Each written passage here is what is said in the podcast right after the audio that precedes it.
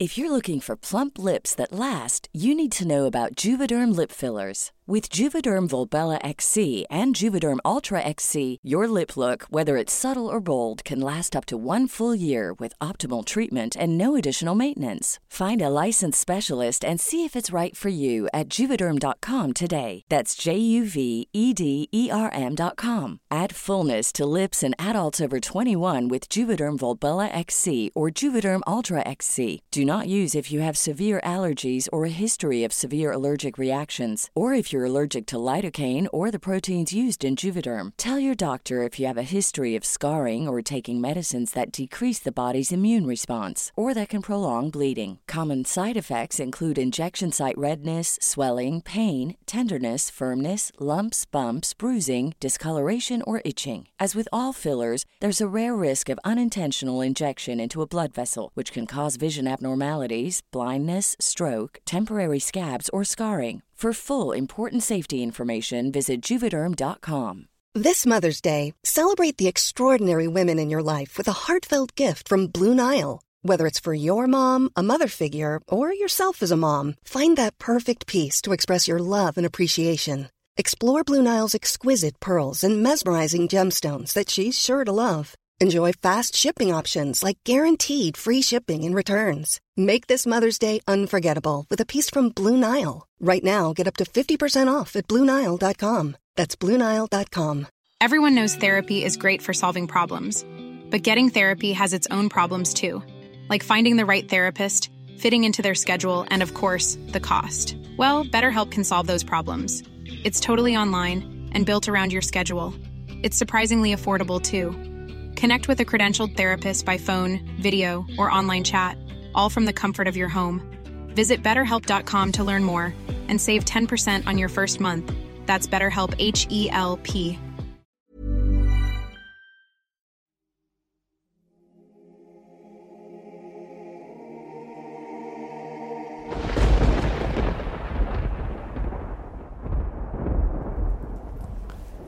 Muy buenas noches tengan todos ustedes, comunidad de Momento del Horror.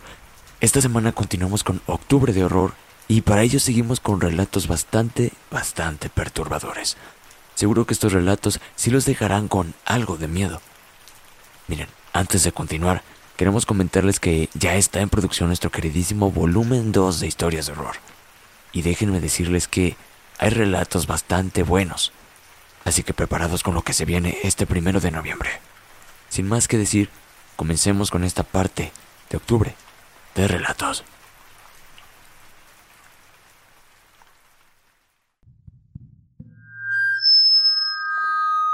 Eh, comunidad, les pido completamente una disculpa por volverles a interrumpir este episodio, pero el episodio que van a escuchar ahora es la versión censurada de lo que es el episodio completo.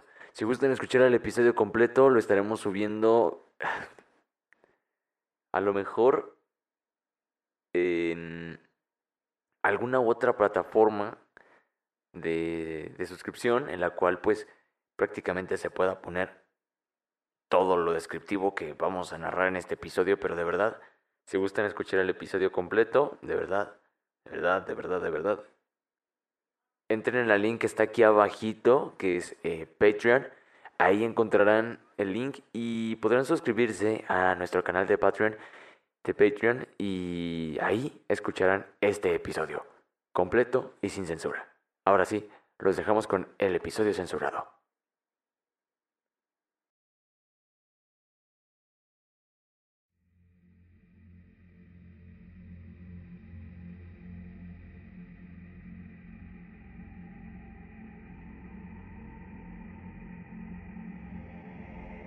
Mi comadre siempre fue una persona ruin y mezquina, que se pasaba la vida criticando los éxitos y los desaciertos de los demás.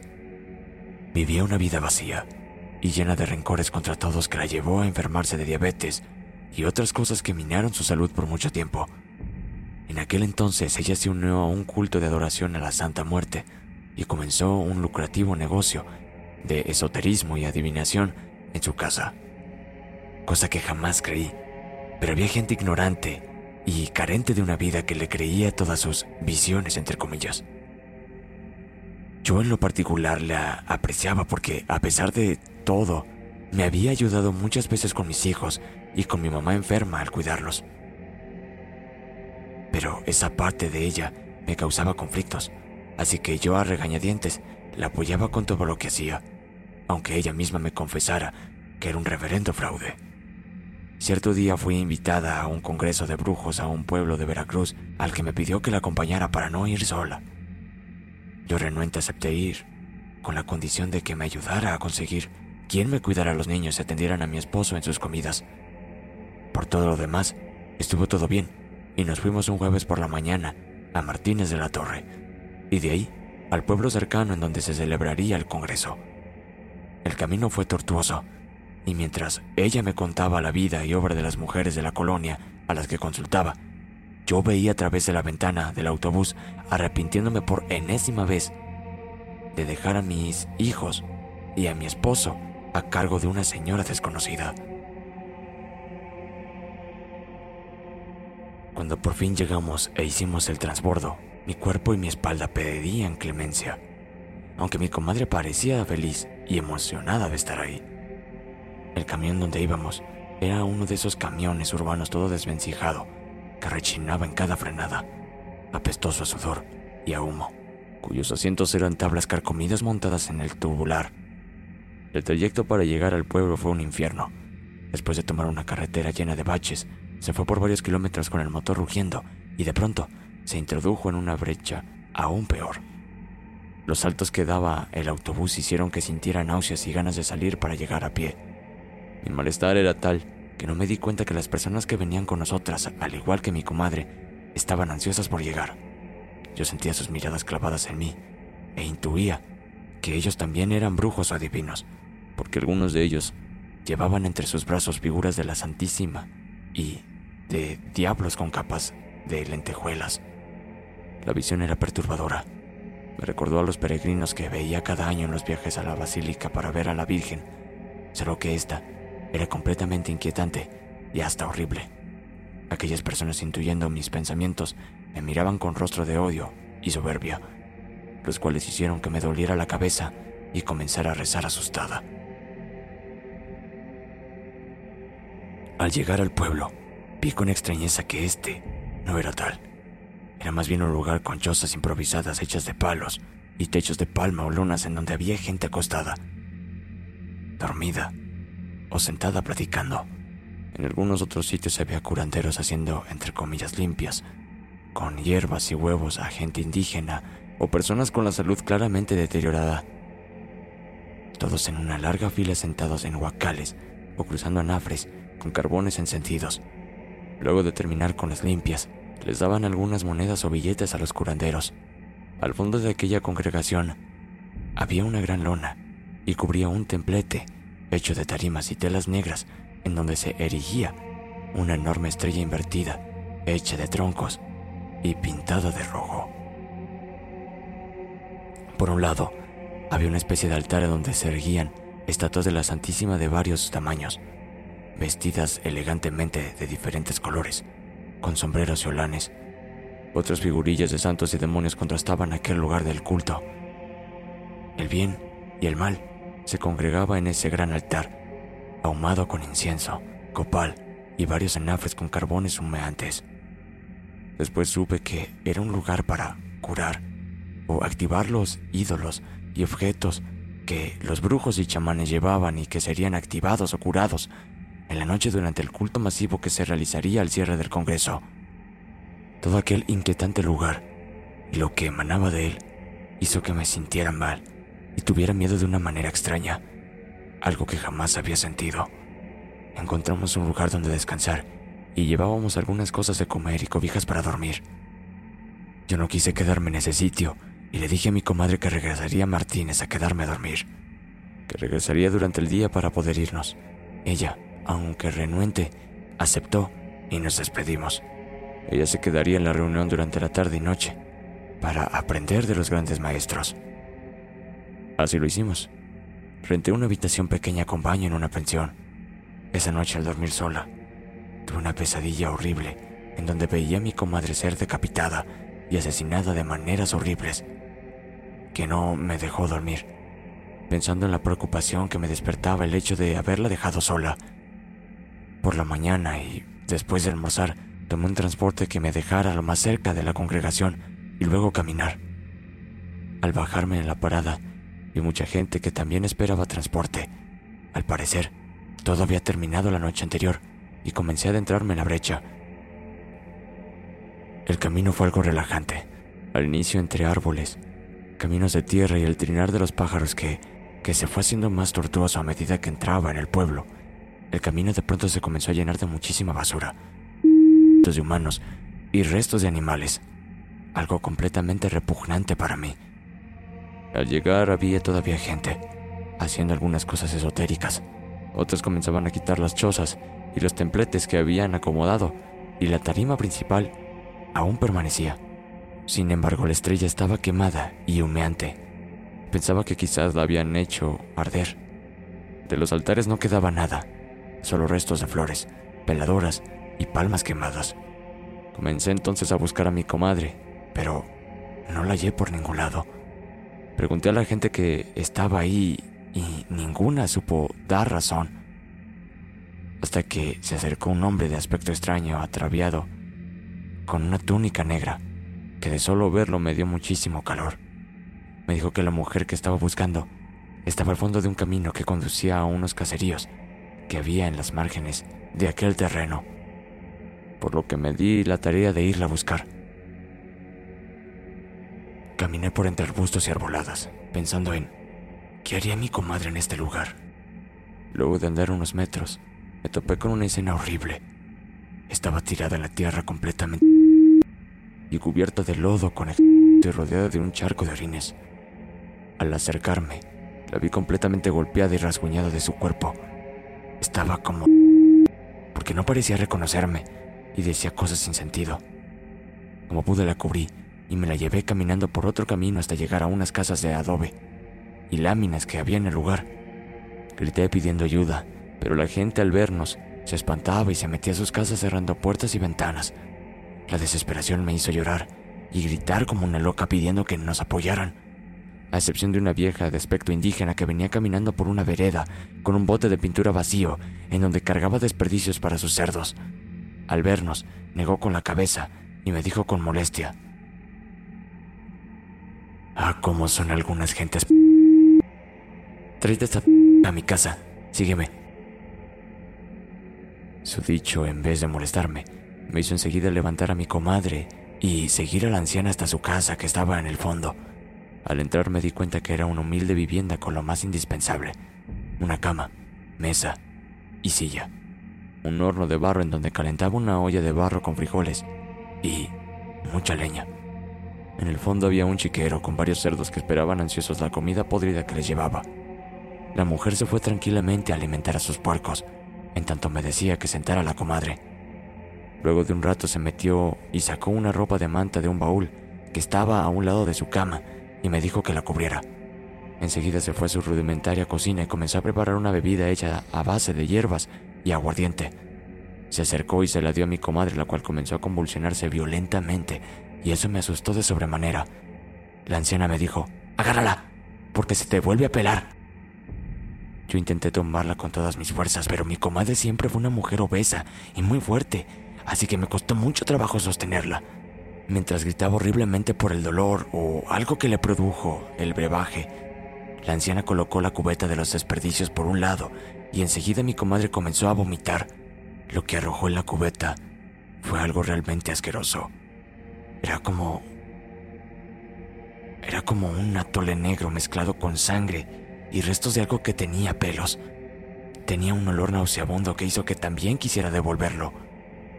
Mientras esto pasaba, la anciana comenzó a colocar unas hierbas en un periódico y me dijo que a mi comadre le habían dado de beber alguna brujería. No me supe decir más, porque había sido con su consentimiento y temía que haya ofrecido algo a cambio de algún favor por lo que me iba a dar unos remedios para que los hiciera durante la semana, y me pidió que nos retiráramos de ahí. Yo no sabía qué responder o pensar. Estaba aterrada y temía por la vida de ella. Todo aquello se me hacía extraño y horroroso. Luego de un rato se comenzó a convulsionar y a vomitar de nuevo. Luego se tiró y se revolcó por todo el piso de tierra de la casa.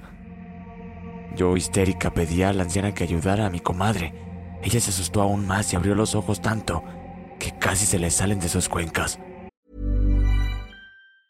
If you thought the only way to get a more defined jawline with natural looking results was through surgery, think again. Juvederm Volux XC is a non surgical injectable gel filler that improves moderate to severe loss of jawline definition and can help you achieve natural looking results with little downtime. Even better, this improved definition lasts up to one year with optimal treatment. No maintenance required. Improve jawline definition for a smooth, sculpted look with Juvederm Volux XC. For important safety information and to find a licensed specialist, visit juvederm.com. That's J U V E D E R M.com. Not for people with severe allergic reactions, allergies to lidocaine, or the proteins used in Juvederm. Common side effects include injection site redness, swelling, pain, tenderness, firmness, lumps, bumps, bruising, discoloration, or itching. There's a risk of unintentional injection into a blood vessel, which can cause vision abnormalities, blindness, stroke, temporary scabs, or scarring. Talk to a licensed specialist to find out if it's right for you. Hey, it's Ryan Reynolds, and I'm here with Keith, co star of my upcoming film, If, only in theaters, May 17th. Do you want to tell people the big news?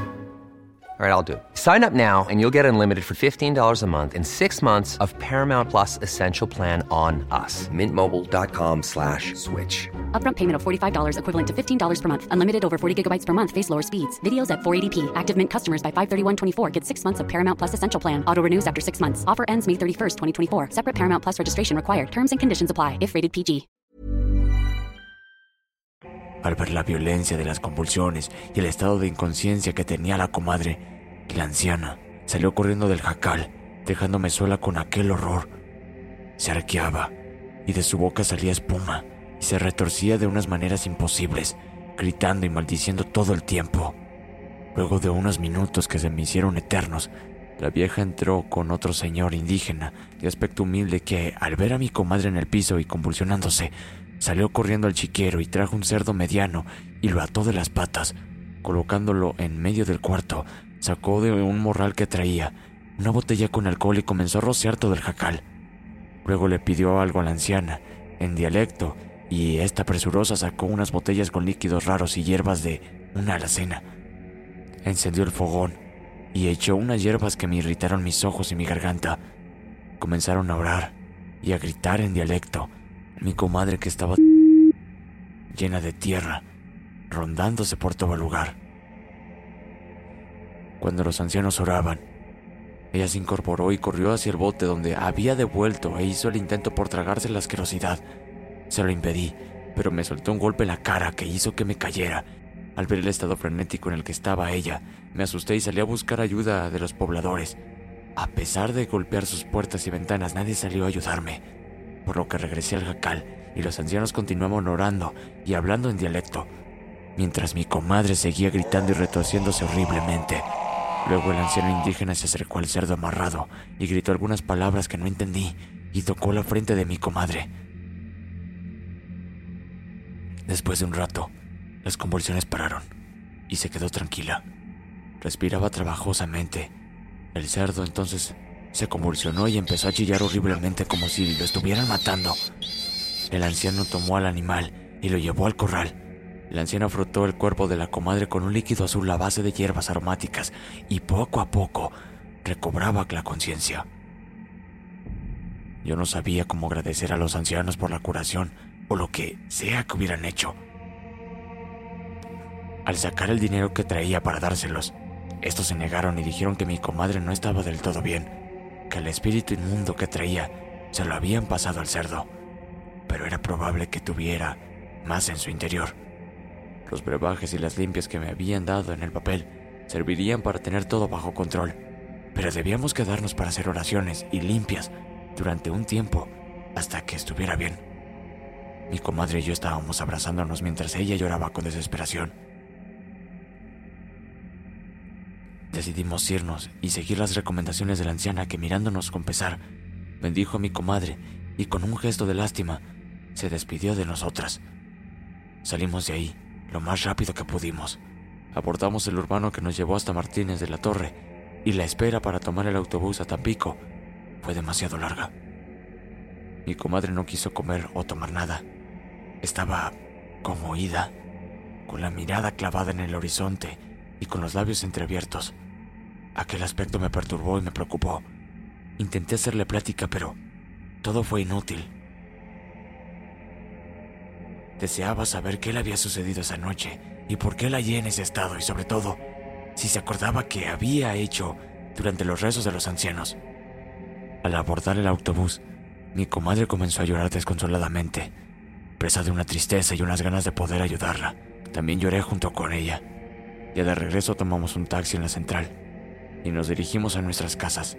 Éramos vecinas, ya que vivíamos en la misma vecindad en el centro de la ciudad. Yo deseaba llegar a ver a mis hijos y a mi esposo y abrazarlos, pero mi comadre seguía con ese aire raro en su rostro y su andar. Era como si hubiera perdido la cordura e intentara desesperadamente recuperarla. Ya no era la misma, y apenas si habíamos hablado palabras durante el trayecto de regreso. Cuando cruzamos el umbral de la vecindad, ella se paró en seco y comenzó a temblar. Al preguntarle qué le sucedía, ella entre dientes me dijo que no quería regresar a su cuarto, ya que todo ahí le recordaba el horrible suceso que pasó en aquel pueblo. Entonces le propuse que se quedara en mi casa y por la mañana con la ayuda de otras vecinas sacaríamos todo lo esotérico y limpiaríamos su casa de todo. Más tranquila caminó junto conmigo a mi departamento y vi con alegría a mi familia, pidiéndoles que no preguntaran nada del viaje y del estado de mi comadre. Esa noche le conté a mi esposo lo sucedido e incrédulo comenzó a regañarme por arriesgarme. Quiso correr a la comadre, pero yo me impuse a que se quedara. La acomodé en el cuarto de los niños. Ellos se durmieron con nosotros y pasamos la noche con calma hasta que llegó la madrugada. De nueva cuenta, tuve pesadillas horribles en las que veía a mi comadre ser atormentada por demonios que no la dejaban salir de un pozo lleno de... Yo intentaba desesperadamente ayudarle sin poder lograrlo, y esa tensión me despertó asustada y con el corazón saliéndome del pecho. Al revisar a mis niños, vi que todo estaba bien. El ambiente era caluroso y estaba en silencio. Me paré al baño y después pasaría a ver si mi comadre estaba bien. Después de hacer mis necesidades, noté que en el exterior comenzó a soplar un vientecito que movía las hojas de los árboles. Pensando que quizás se vendría la lluvia, fui a revisar que todo estuviera cerrado. De pronto me di cuenta de algo que hizo que me recorriera una corriente eléctrica por todo mi cuerpo. La puerta de la entrada estaba abierta. Lo primero que hice fue hablarle a mi esposo, y luego sin pensar fui para cerrar la puerta y me asomé al exterior. Estaba completamente oscuro. A unos departamentos más adelante estaba el foco parpadeante del departamento de mi comadre, y luego algo llamó mi atención. Algo que me hizo sentir miedo. Una sombra que caminaba por el pasillo central que estaba largo. Esta sombra fue iluminada por una luz fugaz del foco parpadeante. Me percaté que era mi comadre la que estaba frente a la puerta de su casa. Al verla a lo lejos, me di cuenta que estaba ida y veía fijamente su puerta. Y luego hizo un movimiento por abrirla y meterse, desapareciendo de mi vista.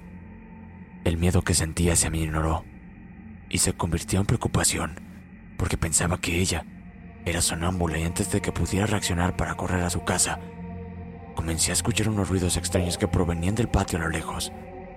Eran como golpes, pisadas hechas con zapatos de tacón que sonaban haciendo eco en el pasillo.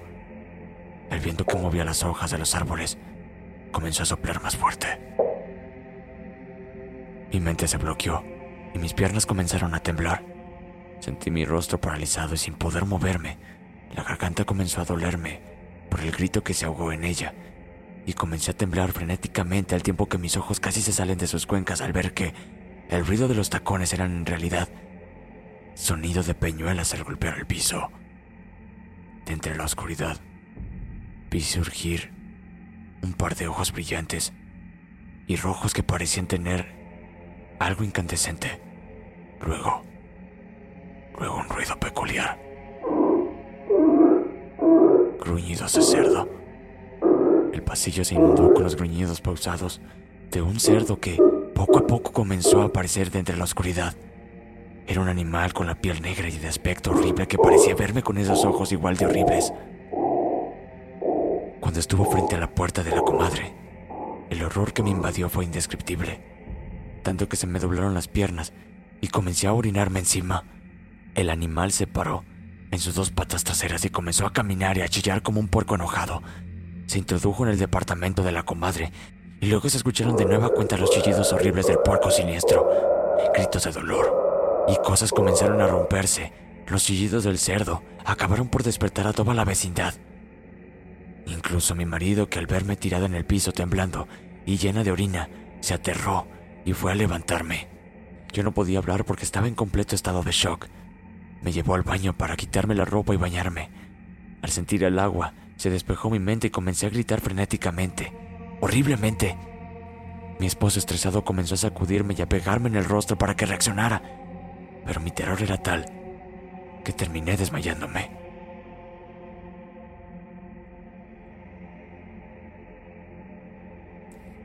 Al despertar, tenía desorientación y por un momento desconocí mi propia habitación.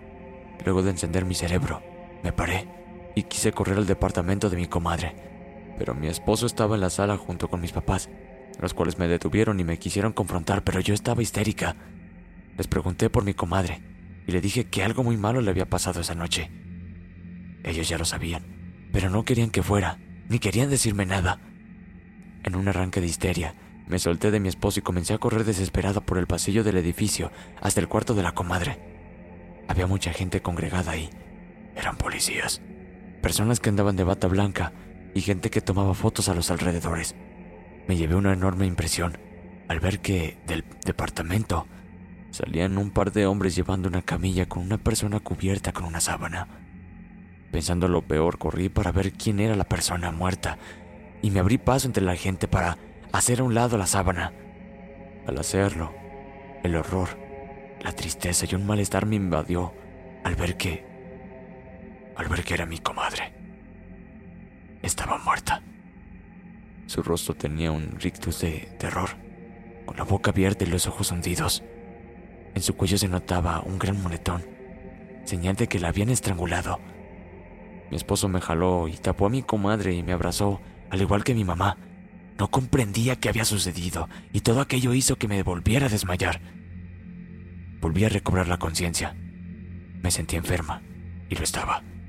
Permanecía en el cuarto de un hospital con suero y me sentía fatal. Había tenido una baja depresión y me aumentó el azúcar. Mi esposo estaba ahí y me miraba preocupado. No me quiso decir nada de mi comadre, pero le insistí tanto que me dijo lo que sabía. Ella ella se había colgándose de la puerta de su habitación. La habían encontrado llena de tierra y con su cara. Pensaron que quizás fue un robo, pero todo indicaba que ella se había suicidado y provocado todo ese desastre en un arranque de locura. Yo sabía que no. Le pregunté si no había encontrado nada más, como animales o algo. Él abrió los ojos y me dijo, ¿Cómo supiste que había animales? Encontraron excrementos de un animal y huellas de, al parecer, un cerdo que se metió al departamento, pero del animal nada. Después de que me dieron de alta, fui a revisar el cuarto de la comadre. Era ya tarde y no había nada. Se habían llevado todos sus muebles y las cosas que había ahí. Supuestamente su familia fue a rapiñar y todo, y no dejaron muebles, ni siquiera su ropa. Sentí mucha tristeza, pensaba en qué le había pasado en aquel pueblo, y más, pensaba en el maldito cerdo que de pronto llegó y la mató, porque estaba segura que había sido eso. Pero ya no quise indagar más. Siento temor porque hay noches en que la sigo soñando siendo atormentada por demonios, con cuerpo y cabeza de cerdo gruñendo y chillando mientras mi comadre está hundida en ese pestilente pozo de Dios la haya perdonado.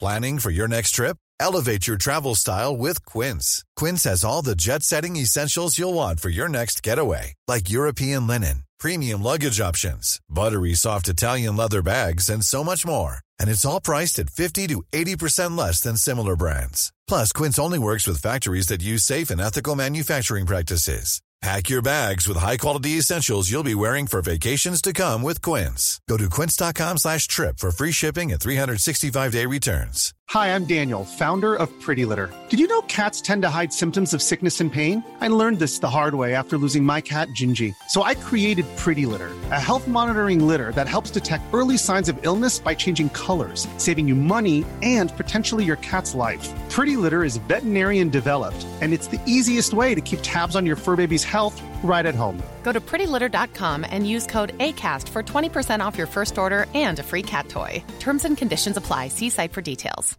Hey, folks, I'm Mark Marin from the WTF Podcast, and this episode is brought to you by Kleenex Ultra Soft Tissues, your ally to help tackle your allergy symptoms this season. I love the change of seasons, but nobody loves pollen and all those other things floating in the air that make you sneeze during this nice weather. Kleenex Ultra Soft Tissues are hypoallergenic and allergist approved, so fight back against watery eyes and runny noses without worrying about irritating your skin. For this allergy season, grab Kleenex and face allergies head on.